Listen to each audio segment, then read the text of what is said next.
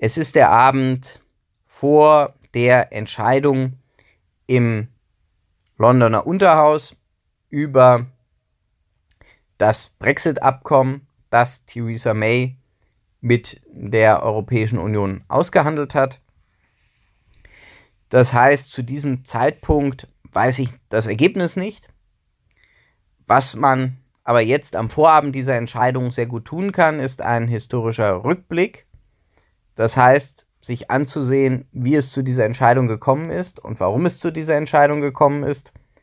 Die Frage ist, warum gerade das Vereinigte Königreich, warum nicht irgendein anderes Land? Natürlich ist allen bewusst, dass das Verhältnis des Vereinigten Königreichs zur Europäischen Gemeinschaft und später der Europäischen Union schon lange ein schwieriges ist. Die Frage ist aber doch, warum eigentlich? Dieser Tage wird sehr oft Winston Churchill zitiert, der relativ früh nach dem Zweiten Weltkrieg die Vereinigten Staaten von Europa gefordert hat. Dabei wird aber immer vergessen, dass Winston Churchill nie im Sinn hatte, dass das Vereinigte Königreich Teil dieser Vereinigten Staaten von Europa sein sollte. Und das Interessante ist, dass auch in der paneuropäischen Bewegung der 20er, 30er Jahre Großbritannien in der Regel nicht als Teil dieses neuen vereinten Europas gesehen wurde. Schon aus dem Grund, weil die Bindungen des Vereinigten Königreichs durch das Empire an andere Teile der Welt sehr viel stärker waren, ökonomisch, sozial und zum Teil auch kulturell, als zum Kontinent. Das ist also eine ganz besondere Situation, die sich aus der Insellage ergibt.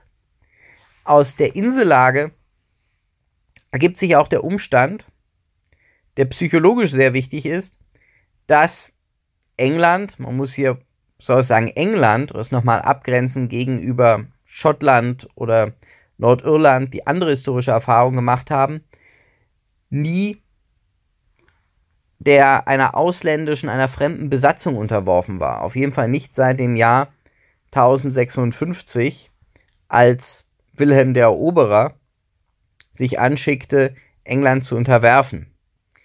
Also über einen langen Zeitraum hinweg konnten sich die Engländer gegen jede Form von Einmarsch, Unterwerfung wehren. Die Spanier haben es nicht geschafft, die Franzosen unter Napoleon haben es nicht geschafft, die Deutschen haben es nicht geschafft. England blieb immer selbstständig. Das kann man im selben Maße nicht von Schottland etwa sagen, weil Schottland hat seine Unabhängigkeit eben an England verloren und viele Schotten leiden darunter ja auch heute, was man am Erfolg der Scottish National Party sehen kann. Und dementsprechend haben die Schotten auch eine andere Perspektive auf die Europäische Union. Wenn nur die Schotten hätten entscheiden können, hätten sie sich dafür entschieden, in der Europäischen Union zu bleiben.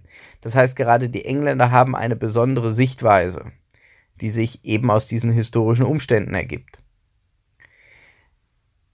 Wenn wir uns nun diese Entwicklung nach dem Zweiten Weltkrieg ansehen, dann fällt ja ins Auge, dass das Vereinigte Königreich nicht zu den Gründungsstaaten der Europäischen Gemeinschaft gehörte. Zu diesen Gründungsstaaten gehörte Frankreich, Deutschland, die Benelux-Staaten und die Briten wollten am Anfang ausdrücklich nicht daran teilnehmen, weil sie damals noch über das Empire oder große Teile des Empire verfügten und sich nicht in diese kontinentale Perspektive hineinbegeben wollten. Also in der ersten Phase wollten sie nicht. Dann, ab den 60er Jahren, haben sie sich um die Mitgliedschaft in der Europäischen Gemeinschaft bemüht. Dann durften sie aber nicht, weil Charles de Gaulle dagegen sein Veto eingelegt hat. Die Franzosen wollten die Engländer nicht in der Europäischen Gemeinschaft haben sondern die Franzosen haben das als ihr Spielfeld angesehen und fürchteten den Einfluss der Briten. Das änderte sich erst in den 70er Jahren mit dem besseren Verhältnis des britischen Premierministers Edward Heath zu George Pompidou, dem französischen Präsidenten. Und aus dieser Annäherung ging dann die Bewerbung des Vereinigten Königreichs hervor für die Mitgliedschaft in der Europäischen Gemeinschaft. Das war damals natürlich noch nicht die Europäische Union für heut, von heute. Das war eine Wirtschaftsgemeinschaft. Das war eine Zollunion. Und genau darin wollten die Briten Mitglied sein, in einer Wirtschaftsgemeinschaft, in einer Zollunion.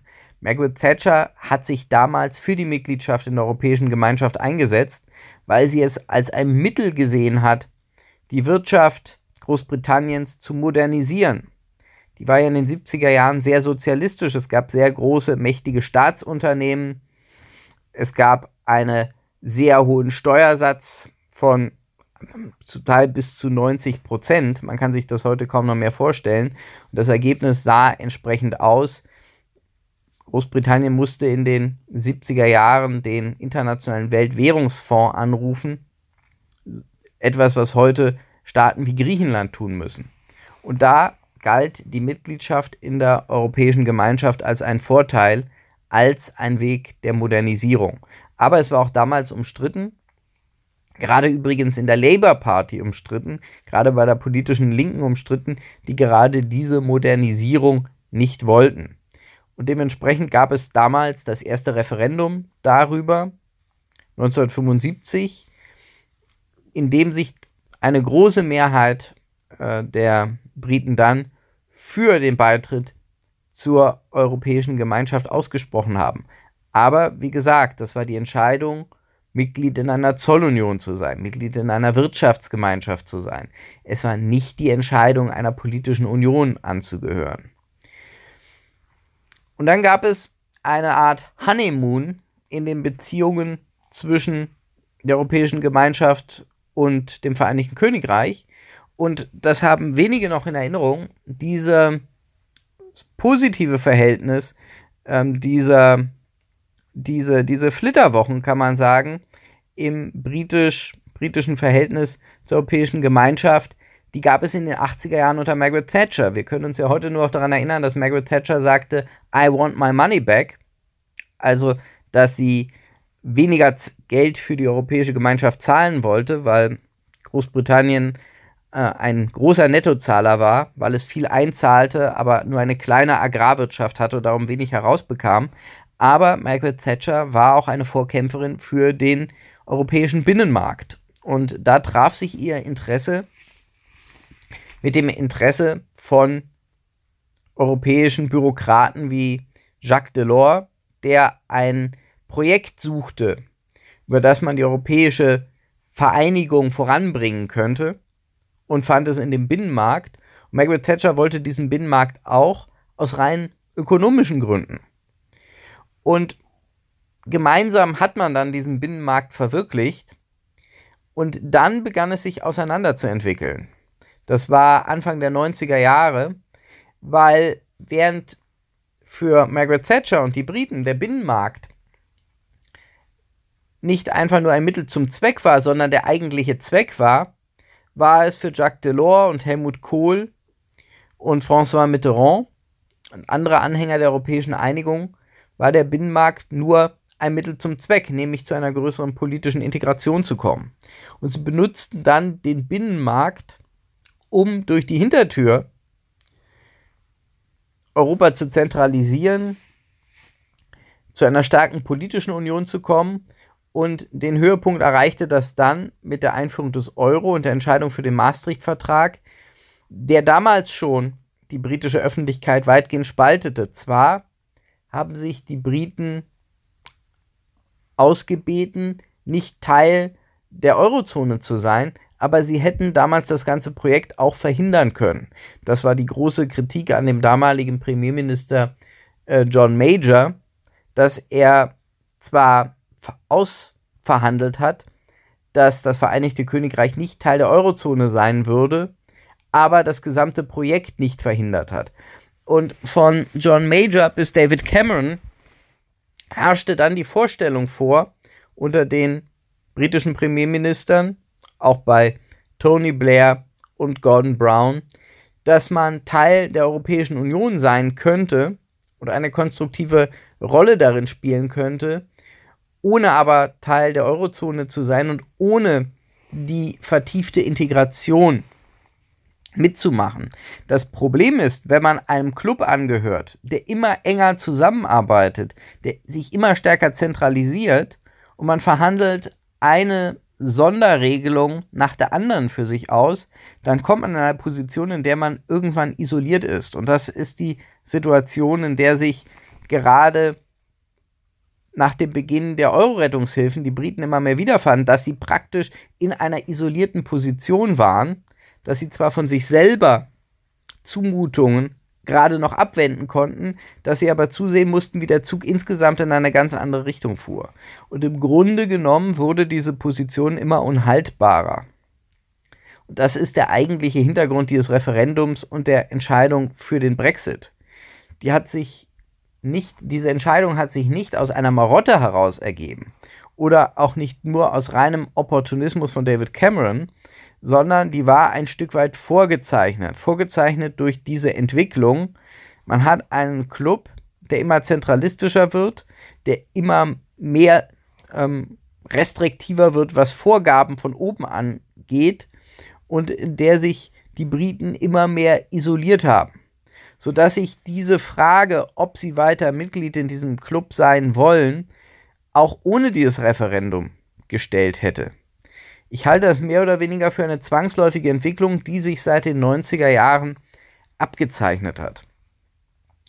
Insoweit ist, egal wie die Entscheidung morgen ausfällt, wird es ein Schritt sein zu weniger EU. Denn wenn die Briten sich für de, dafür entscheiden, die, die Vereinbarung anzunehmen, von Theresa May mit der Europäischen Union, dann wird es ein sanftes Hinausgleiten sein aus der EU. Wenn sie sich für den harten Brexit, Brexit entscheiden, dann wird es natürlich eine, ein, eine große Veränderung mit einem Schlag geben. Das ist wie äh, Pizarro, der vor der Eroberung des Inka-Reiches die Schiffe hinter sich abbrennt. Das wird es sozusagen beschleunigen. Aber selbst wenn die Briten in der Europäischen Union verbleiben sollten, wird ihre Rolle anschließend eine andere sein. Sie werden nicht mehr diese Rolle spielen als konstruktive, als konstruktiver Partner von Brüssel, der zwar für sich selber Sonderrechte aushandeln möchte, aber den ganzen Prozess nicht versucht zu blockieren, sondern ich halte es für sehr viel wahrscheinlicher, dass sie dann versuchen, den Schulterschluss zu finden mit Savinis Italien, mit den Polen und allen anderen in der Europäischen Union, die dieses zentralistische Projekt ablehnen und zu der Politik zurückkehren, die sie ja viele Jahrhunderte ausgezeichnet hat, dass sie verschiedene Länder, Staaten auf dem Kontinent gegeneinander ausspielen, um zu verhindern, dass es eine dominante Macht auf dem europäischen Kontinent gibt. Das sind aus meiner Sicht die Optionen, vor der die Briten morgen stehen. Ich bin gespannt, wie diese Entscheidung ausfällt.